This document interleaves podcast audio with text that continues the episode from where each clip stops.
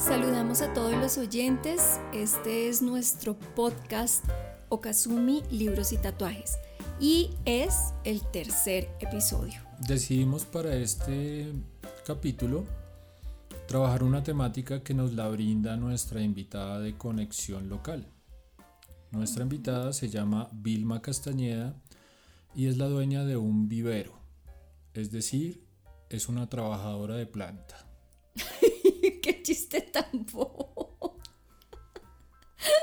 ok. Bueno, la temática que vamos a tratar hoy es muy natural. El primer libro que vamos a tratar hoy de recomendado es Insectopedia. Cuéntanos sobre este libro. Bueno, entonces sí, como dices, es, el tema de hoy va por el lado de la naturaleza, aunque bastante diverso también. Eh, Insectopedia es un libro informativo para un público lector joven. Uno podría pensar que niños y jóvenes. Sin embargo, lo hemos vivido en la librería, no lo han comprado solamente niños y jóvenes, sino también adultos apasionados por los insectos como tú. Sí. Em, ¿Y qué se encuentra uno con este, en, este libro? Se encuentra primero con un libro em, colorido, un libro con imágenes muy bellas. ¿Cuáles son los autores? Entonces tenemos a Daniela Aguilera Olivares e Itza Maturana. Y la editorial es Amanuta, una editorial que nos gusta mucho porque tiene cosas increíbles, sobre todo en libros informativos. Empezamos con unas guardas bellísimas. Fíjate que yo ahora que estoy bordando pensaba que estos podrían ser patrones increíbles para un bordado. Seguro, de hecho este libro lo usé un par de veces como referente para, los diseños de unos tatuajes. Ok, exacto. Eh, las ilustraciones de las guardas son bellísimas, como en sepia, en fondo eh, no blanco del todo, pero claro. Y em, es un libro en el que uno se va a encontrar con información sobre los insectos. Yo creo que es un libro para aquellos que están empezando a inquietarse por eh, los insectos, porque la información es bastante general y básica, o sea, alguien que ya eh, haya entrado en ese mundo, pues quizás lo encuentre demasiado básico, pero para quienes no, y para los más jovencitos, pues va a ser súper chévere hacer este viaje con los insectos. Entonces, mm, vamos a ver la clasificación de los insectos, em, desde cuándo existen, cuáles son sus, em, digamos, sus beneficios para los seres humanos, em, dónde están en nuestro planeta, un poco de la morfología, de la anatomía, cómo se reproducen, sus ciclos de vida. Bueno, esto es el universo de los insectos contado de una forma muy sencilla, con un lenguaje muy sencillo y con unas bellísimas ilustraciones. Muy coloridas. Muy coloridas, pero fíjate que es una paleta como pastel, ¿no? no son unos colores mm, apastelados. Ese sería nuestro primer recomendado para este día. Ok. Eh, yo los tengo aquí, puede que suenen las páginas porque los tengo aquí, estoy mirándolos mientras les cuento. Bueno, hablamos de el siguiente. Ok. El siguiente se llama Antología para la Mariposa. Cuéntanos. Bueno, Antología para la Mariposa es una compilación, es un libro de poesía, es el primero creo que de poesía de los que recomendamos. Es una compilación de Dimana Ivanova y de Robert Max Stenkis y es un trabajo bellísimo alrededor de este insecto en particular. Fíjate, por eso vamos por ese camino, ¿no? De los insectos a este libro sobre las mariposas. Em, entonces se reúnen poemas eh, que tocan a la mariposa dentro de su escritura, la observan, la sienten, tratan de comunicar a este, em, a este insecto que es maravilloso, que es eh, el, el, insecto del cambio, de la transformación, pero además es el símbolo de muchas otras cosas, de una enorme belleza. Y en este libro hay poemas de muchos autores de diferentes partes del mundo. Voy a mencionar algunos nomás. Em, hay poetas argentinos, búlgaros, chilenos, colombianos, costarricenses, de México, de Polonia, de Rusia, de Ucrania. Em, es un libro bellísimo a quien le gusta la poesía y además ir sobre un solo tema que aborda todo el libro, pues es muy interesante como esas diferentes visiones y sensaciones que genera eh, este animal y este símbolo también que representa. Tiene unas ilustraciones muy bellas. Sí, son bellísimas. Las ilustraciones son de Elizabeth Builes. Em, y eh, bueno, pues la, selección, la curaduría, como se llame, eh, la antología, la hacen mm, Robert Max y Dimana Ivanova. Yo solo quería leer, porque además con la poesía como es difícil como echar carreta, más bien que la poesía hable. Quería leer un poema, ¿puedo? Pues te iba a poner ese reto, pero sí, dale. Ah, bueno, lo tengo aquí escogido. Es el primer poema de, de Esteban Charpentier y se llama Polilla Real. Dice así. Ah, bueno, está antes esto. El verso sutil que pasa o se posa sobre la mujer o sobre la rosa, beso puede ser o ser mariposa. Rubén Darío. En sus alas todos los árboles, los bosques, las flores, el color de Mozart en el vuelo. Tatuado en su espalda el nombre de un país al que vuelve como una lluvia con destreza de flecha inmaculada. Olor de viento y magia en el arrebato de su pirueta de barrilete suelto, dibuja el tiempo con estrepitada belleza de virgen rota. Naturaleza real, canto simple en su bitácora de lunas en la meta lejana un delicado epitafio de lujurias, en letras de agua que serán poema. Danaus plexipus, cielo caliente de migratoria nostalgia, traes la vida a los que estremeces y sueños en polvo de silencio a los que alcanzas. Polilla real. Bueno, digamos que encuentras un poco de todo eh, y es muy lindo pasear por todas estas percepciones que hay alrededor de de la mariposa. Entonces, este es un libro editado por el Colegio José Max León. Nosotros tenemos un par de libros más eh, editados, además también por Robert Max. Eh, amigo de la casa. Y em, todos recomendados, los, los tres libros que tenemos en la librería, Oír ese río y Arbolarium, que son los otros dos, súper recomendados. Bien. Eh, ¿Qué te parece si seguimos con otro? Listo. El tercer recomendado se llama Hielo, bitácora de una expedicionaria antártica. Cuéntanos sobre este libro. Bueno, este es un libro asombroso por lo que, por lo que hay en él, por la experiencia que se cuenta en esta bitácora. Es un libro de Ángela Posada Swafford, editado por Planeta, y eh, cuando uno se enfrenta a este libro, cuando se lo encuentra, se da cuenta de que no sabe absolutamente nada de la Antártica. Es un territorio completamente ajeno a lo que uno conoce del mundo. Eh, lo que hace ella es acercarnos un poco a través de sus expediciones, de sus viajes, a la experiencia de conocer la Antártica. Es un poco viajar con ella eh, y reconocer lo ajeno que es ese, ese mundo, ¿no? Porque no solo físicamente lo es, sino que además lo que significa para los seres humanos ese lugar remoto, eh, helado, donde todo es distinto, el paisaje es distinto, los días y las noches, los animales, toda la experiencia de esos viajes, de ese viaje, está reunido en este libro. Ok, ¿es una bitácora, o sea, como un diario del viaje de ella o es una historia?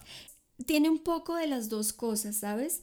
Ella intenta recoger eh, los antecedentes, digamos, de los exploradores anteriores que han hecho eh, un reconocimiento de ese lugar, de todos los científicos, de todos los em, hombres y mujeres que han viajado y han entrado en este territorio para reconocer lo que hay allí desde distintos propósitos.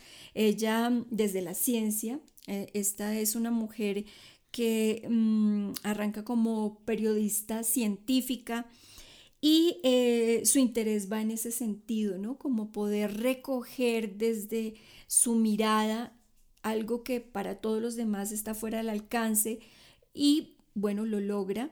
Entonces tiene un poco el, relato de otras eh, expediciones y experiencias anteriores y el de la propia. Y en ese sentido también es una bitácora fechada, con momentos eh, importantes en su viaje, con descubrimientos, con fotografías. Es un, viaje, es un libro que tiene fotografías de ella, por supuesto, y fotografías que ella ha recolectado de otros exploradores y otros viajeros.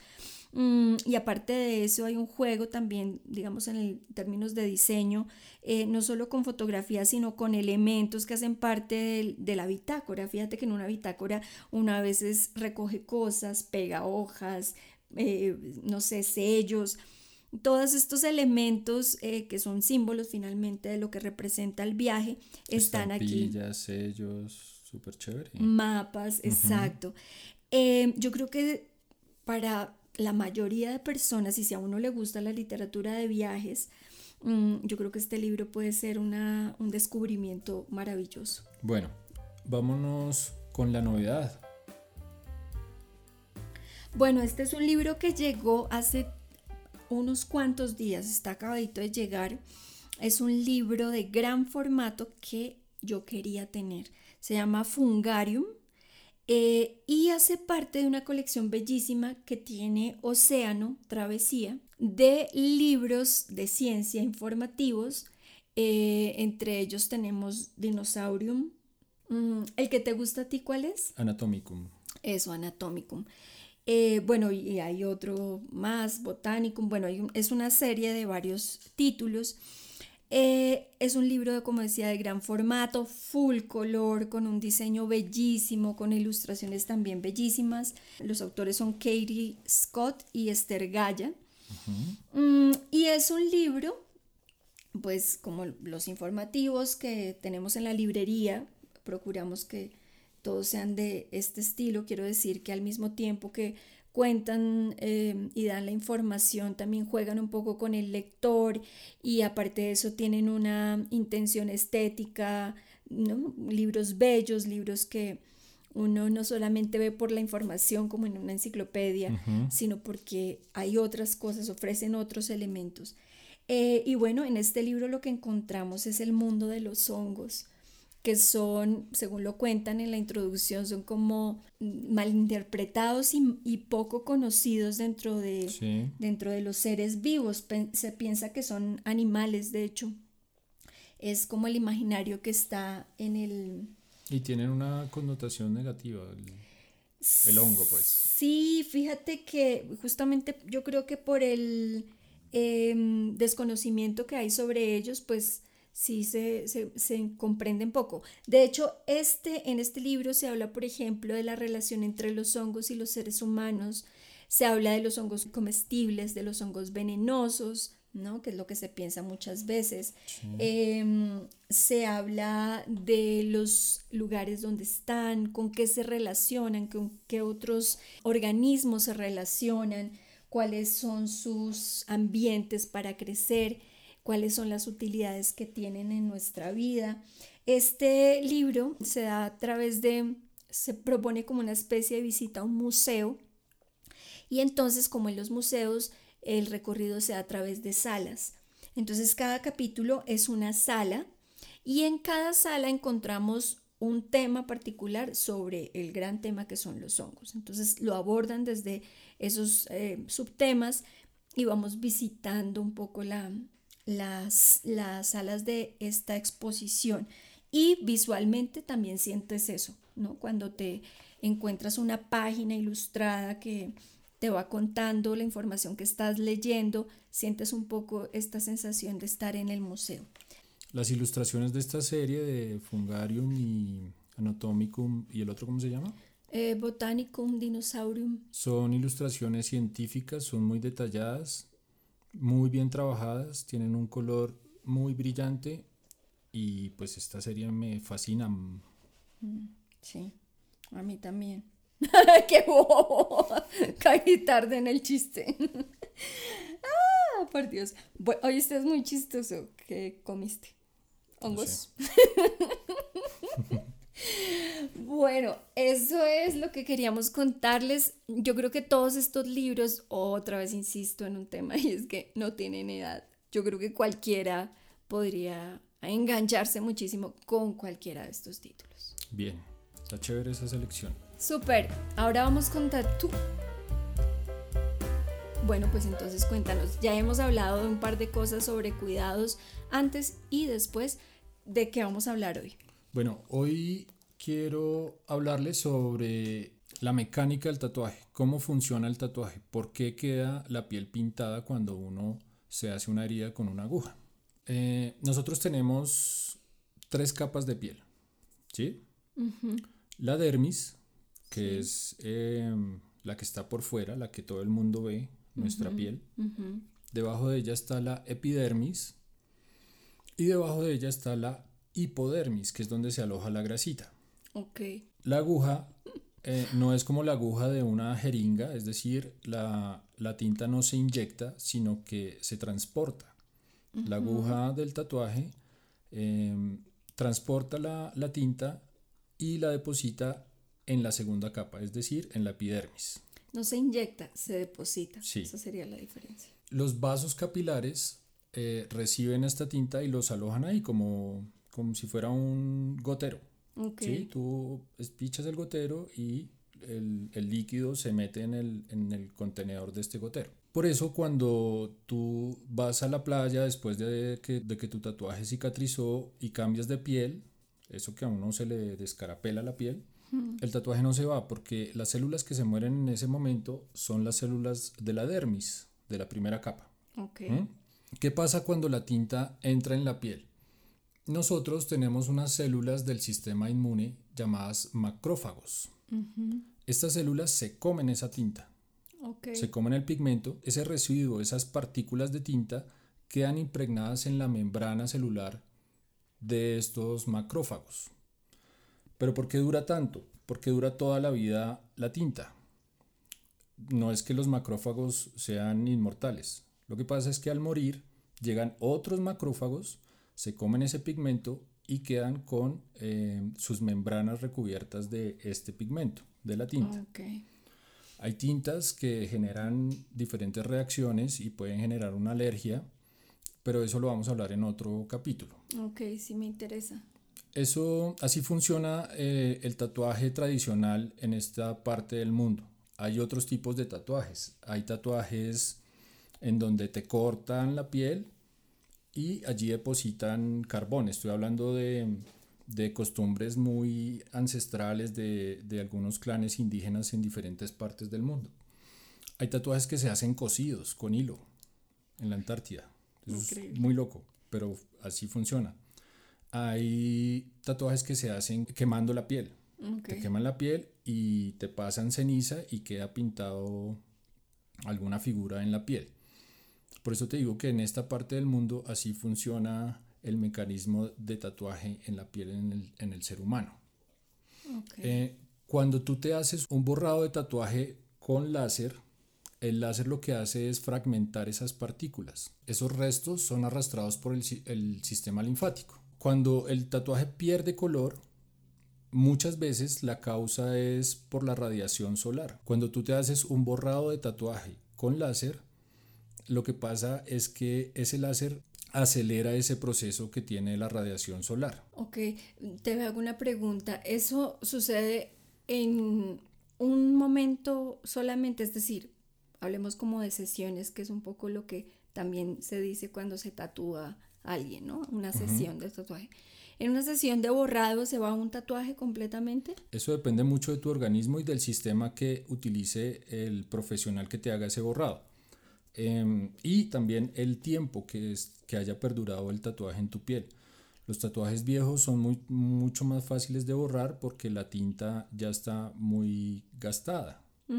¿sí? Un tatuaje recién hecho es mucho más difícil y se pueden tomar varias sesiones y esas sesiones son muy costosas y más dolorosas que el tatuaje. Oye, y entiendo que de todas formas después de esas sesiones de láser queda un fantasma, ¿no? Como la sombra o algo que evoca que allí hubo un tatuaje. Puede quedar eso, el fantasma que tú dices, como la figura muy tenue.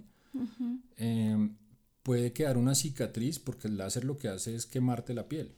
Claro. Si tú tienes una piel muy delicada, te puede quedar una cicatriz. Eh, yo conozco muy pocos casos exitosos donde la piel queda intacta después de un borrado láser. Es lo que te digo, tiene que ver tu organismo, tu sistema de defensas, tu piel, lo que comiste ese día, cómo está tu dieta en ese periodo en que te haces el, el borrado del tatuaje, tienen que ver muchas cosas. Ok, en ese caso volvemos a lo que se decía en el primer capítulo, hay que pensar bien cuando uno se va a hacer un tatuaje porque arrepentirse no es cualquier cosa. Sí, eh, hay que pensarlo bien, investigar muy bien dónde me voy a tatuar, dónde el sitio donde me voy a tatuar, el, el establecimiento y la parte del cuerpo.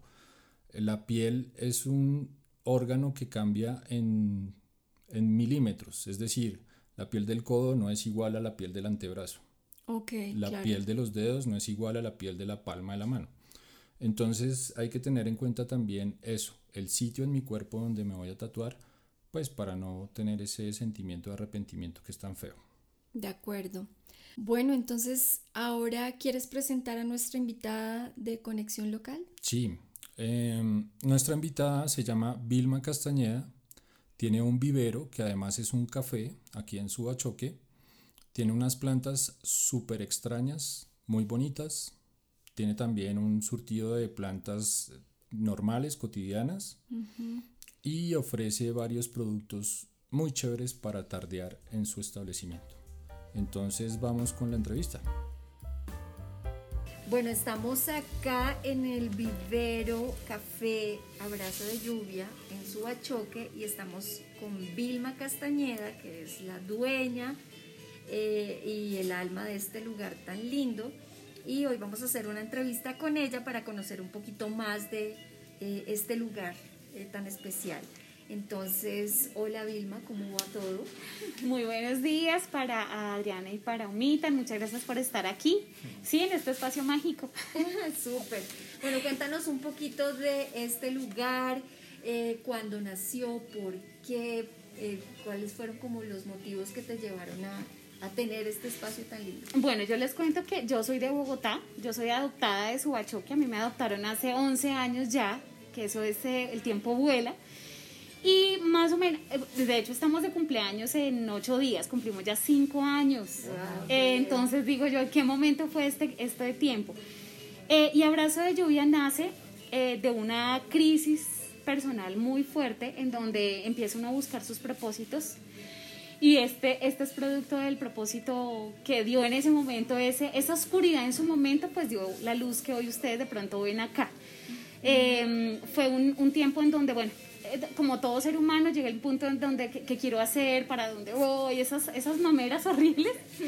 se tradujeron en, en, en una búsqueda de, de, los dones, digo yo, que todos traemos como almas y que en mi caso, pues soy bióloga y licenciada, entonces soy profesora de ciencias naturales, pero pues hubo un ciclo para, para cerrar y las matas son la pasión, entonces definitivamente para las personas que escuchen esto, la pasión es lo que nos mueve. Y cuando uno hace algo con pasión, fluye. Eso se va solito. Y yo decía, pues a mí me gustan mucho las plantas, pero ¿y con plantas qué puedo hacer? Entonces, hace muchos años con quien hoy es mi esposo, de novios decíamos, bueno, si usted tuviera un negocio, ¿qué montaría? Y yo, sin pensar, un vivero pero pues nada que ver. Y él, y yo le decía, ¿y tú? Y él me decía, un café. Pero él tampoco, él es maestro también en su... Y de pronto pasaron los años y bueno, hoy en día somos un vivero café, tiene otras líneas, pero ese es nuestro fuerte, digámoslo así. ¿Y por qué en Subachoque? O sea, porque ah. en Bogotá y, cuál fue la decisión pues que tomaron para venirse acá, ¿cómo decidieron? Porque en Bogotá nosotros trabajamos con colegios haciendo salidas eh, pedagógicas, entonces la línea fuerte era la ecología. Y eso nos obligaba a visitar muchos lugares en Cundinamarca. Eh, y dentro de esos sitios terminamos, yo creo en las, en las, no en las coincidencias, pero sí el destino, el universo decía, conozcan Subachoque y este es un paraíso, esto tiene una cosa energética que por favor vengan y lo visiten. Nosotros vinimos y nos enamoramos del paisaje porque no era el, sitio de sabana típico plano, sino que tiene montañas, tiene páramo, bosques. Y yo a él, así como que no quiere la cosa, le dije, si nos casamos alguna vez, yo quiero casarme acá. Ah. Al año estábamos en, en nuestro matrimonio aquí, pero no para vivir, sino que al año siguiente, ya, pues como que por cosas de, del, del, deseo de salir de la ciudad, dijimos, nos llamaba mucho la naturaleza y el campo, dijimos, vámonos y probemos suerte. Y bueno, ya hace 11 años estamos acá y vivimos en el campo también, que es una de las cosas más... Eso no tiene precio. Ya cuando uno prueba, prueba el potrero, ya no, se, quiere. no se devuelve para un apartamento. Entonces, felices aquí nos instalamos y igual nuestras vidas siguieron común y corriente, pero obviamente al vivir en el campo y en un espacio así, pues la mente se abre a otras posibilidades. Y fue donde les cuento, hace cinco años pensé en, querer algo mío, pero pues no era fácil enfocarlo, pero desde la pasión dije, no, las plantas, las plantas y, y como de forma innata sé algunas, por herencia otras por mi mamá y otras por mi, carrera, obviamente pues por el estudio. Vilma, eh, ¿De dónde vienen tus clientes? Bueno, de Subachoque, pero ¿de qué otras partes? De lunes a viernes puedo decir casi que 100% del pueblo. La abuelita de la esquina, el dueño de la finca de, de, alguna vereda. Y el sábado y domingo sí tenemos una gran, un gran porcentaje viene de visita de, de los alrededores de Bogotá. Entonces son personas que vienen buscando cosas diferentes. Y Subachoque es un municipio distinto. Yo creo que es un municipio todavía chiquito, que afortunadamente no se parece a otros en donde ya hay grandes avenidas, acá no hay semáforos, entonces imagínense la belleza, entonces aquí no hay trancones. Eh, entonces, eh, sí, la gente todavía encuentra ese pueblo chiquito que se conoce la gente de esquina a esquina. Y creo que después de la pandemia vino un boom como de, de ay, como un despercudirse y encontramos ahora cosas muy lindas en el pueblo. Pues de hecho, lo, de ustedes en serio es raro, tener una librería de este corte es extraño y me parece genial, porque somos un pueblo como de esas rarezas lindas. Entonces, em, el fin de semana es mucho de gente de afuera. Bien. Ok. Bueno, esta idea que nos cuentas tú, cómo eh, conciliar el deseo de tu esposo del café y, el tuyo del vivero, eh, ¿eso cómo funciona? Porque no es común que un café eh, esté en un vivero o un vivero tenga un café. Totalmente. Esto también nació de los clientes si bien arrancamos como un vivero, en mi primer espacio la gente llegaba a contarnos sus experiencias con las plantas. Cuando a la gente le gusta, le sabe. Entonces, cuando empezaba la conversa, en la mitad como buen colombiano, ve, ustedes no tienen tinto, no tienen como para tomarnos el alguito. Entonces, en su momento, la señora que estaba enfrente de nuestro local me vendía en termo unos tinticos, pero pues yo no los cobra, sino sí, como para el compartir. Y poco a poco fuimos como pensando, venga, a la gente le gusta, que a través de las plantas es como el lugar para echar rulo un ratico así no sea la mata, pero bueno, también me desahogo de esto, me pasó en lo otro, qué sé yo. Y ese fue como el, el, primer em, paso para decir, venga, que puede, puede que funcione, puede que funcione. Y claro, ha sido una cosa hermosa porque hay gente que dice, no, a mí las matas no me gustan tanto, ay, pero el tomarme una agua de marihuana delicioso y aquí como que me, me aquieto claro. y ya, ese es el paso. Tenemos muchos clientes hoy sábado, por ejemplo, que vienen de Bogotá, van para sus fincas, pasan primero por acá, se toman eh, su tinto, su torta de naranja, de pronto llevan su té de marihuana. Su té de coca para subir al tablero. O su té, tal cual, tal cual. o cuando bajan, también cuando bajan se comen su arepa de queso, su, o su de panela con queso, porque esa es otra cosa. Aquí tenemos productos muy artesanos, también queremos apostarle al envuelto de mazorca, a, pues a lo que somos, a lo que somos, a lo sencillito, a lo que producimos. Entonces aquí los productos son, los elaboran los mismos subachoqueños. Súper. Yo tengo que decir algo y es que como no nos están viendo, eh, yo voy a contar que cuando uno se sienta eh, a tomarse algo, nosotros nos acabamos de tomar un té de coca y estaba buenísimo y uno se siente como en la casa de la abuelita porque están las matas, está el, el, el, pocillito del té, la musiquita, uno se siente en la casa de la abuelita que le gustaban las matas, por lo menos la mía. Sí, sí. Y así se ve, está lleno de, de colores, de flores, los verdes de todas las plantas, es muy lindo visualmente y claro, uno entiende a los, a los clientes. Bueno, ¿qué más quieres saber tú, Omi? Eh, bueno, ¿cuál es la planta más especial que tienes tú, lo más raro que puedes ofrecer a tus clientes en tu vivero? Esta pregunta me encanta, me encanta porque me puso a pensar, porque para mí no, pues ya no hay raras, las ve uno tan seguido y no.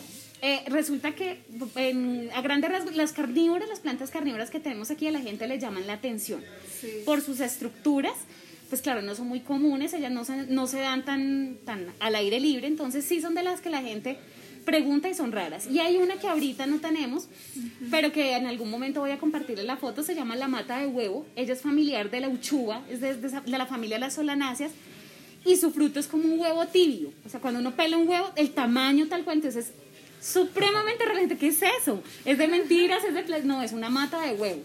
Ella aquí en Tierra Fría toca tenerla donde dé calorcito, pero es de las que taquilleras, digo yo, de, con usted en la mata de huevo. Entonces les voy a regalar la foto para, Por favor. para que la conozcan. Yo, yo quiero saber algo, Vilma. La gente en el pueblo, tanto los locales como los extranjeros, llamémoslos, eh, tienen, tú sientes que tienen como un interés en eh, la conservación, eh, el bosque nativo, en, en, pues como en contribuir en ese asunto de, de la conservación ambiental. Yo, yo diría que estamos como en proceso. Es decir, de, de, de primera mano, uno pensaría que pronto no tanto. Pero cuando empieza a pasar el tiempo, ya han transcurrido unos años, sí ve uno, especialmente la gente que llega de afuera, la gente, los, los, los que nos instalamos y nos adoptan, hay un interés grandote por cuidar el bosque y más que cuidarlo, reforestar. Vamos a traer más nativos, vamos a, la gente ahora se asesora, porque en un tiempo traían o lo más económico, entonces pinos, eucaliptos, y pues ellos dañan mucho nuestros suelos, pero en este momento sí. Y de la persona natal, del que está acá, también le gusta mucho resaltar el árbol de suacho, que es el tíbar, entonces se emocionan cuando los ven chiquitos porque pues los tíbares son árboles viejos y gigantes. Entonces ve uno esa alegría de los que son de acá, que ese es un tíbar, bueno, y conocen mucho de la, de la flora propia de la región. Y sí ve uno que hay unos esbozos, como por ejemplo la, la Asociación de Orgánicos de Campesinos que ya quieren sembrar distinto, Sí. porque pues eso no es el común, el común es sembrar con químicos. Y, entonces cuando ves algunos grupos de personas, uno diría que sí, que sí hay una tendencia pues a revisarnos, a cultivar nuestro, nuestro suelo, porque por ejemplo la pandemia nos llevó a eso, que el que tiene tierra pues saca su lechuga, saca su zanahorota, eh, pero el que no pues le toca ir a la tienda y si no puede ir a la tienda. Entonces esto sí le- nos ha cambiado el chip y sí, sí hay unas lucecitas de, de tratar de, de ser más cuidadosos y más amorosos con el entorno. Vilma, ¿cómo te encuentran en redes sociales? Mira, nosotros estamos en Facebook como Abrazo de Lluvia y en Instagram también como Abrazo de Lluvia Raya al Piso. Esas son pues las redes donde más nos movemos. Mi teléfono, no sé si lo, lo, lo quieren, a través de WhatsApp también, es el 312-386-88-82. Eh, ahí nos pueden contactar, de todas maneras en redes subimos siempre cuando, por ejemplo, traemos plántulas para los huertos, cuando hay árboles, cuando eh, tenemos algunas temporadas especiales comerciales, por ejemplo, el Día de la Mujer o el Día de la Madre, y la gente puede hacer sus encargos con tiempito. Eh, y se les tienen listas sus cosas. Aquí también les cuento que tenemos floristería, entonces trabajamos con la flore, con la rosa de subachoque. eh, bueno, hay una cantidad de cosas de verdad que los, los invitamos a que vengan y nos visiten porque tenemos un horario amplio. Todos los días abrimos y bueno, está su casa y como dice Adrianita, está la casa de la abuela literal. Lo que queríamos era eso, un espacio, no es moderno, no es, es, el- es la casa de la abuela y uno a la casa de la abuela viene a pasarla rico, a dejar los problemas allá en la entrada, Sí. que este es otro, otro parche, digo yo. Qué delicia. Bueno, invitados todos los oyentes de nuestro podcast a um, Abrazo de Lluvia. Acá los espera Vilma y además tienes un equipo lindísimo, entonces acá, acá bienvenidos todos, conozcan. Bueno, Omar, hasta acá llega nuestro tercer episodio del podcast. Em, espero que nos que visiten a Vilma y que nos visiten también a nosotros. Bueno, y recuerden que todos los libros que recomendamos los pueden conseguir en www.okazumilibrería.com y si quieren agendar su cita de tatuaje visiten www.okazumi.com o en Instagram arroba okazumi y arroba okazumi rayita al piso librería. Eh, gracias por escucharnos. Felices lecturas.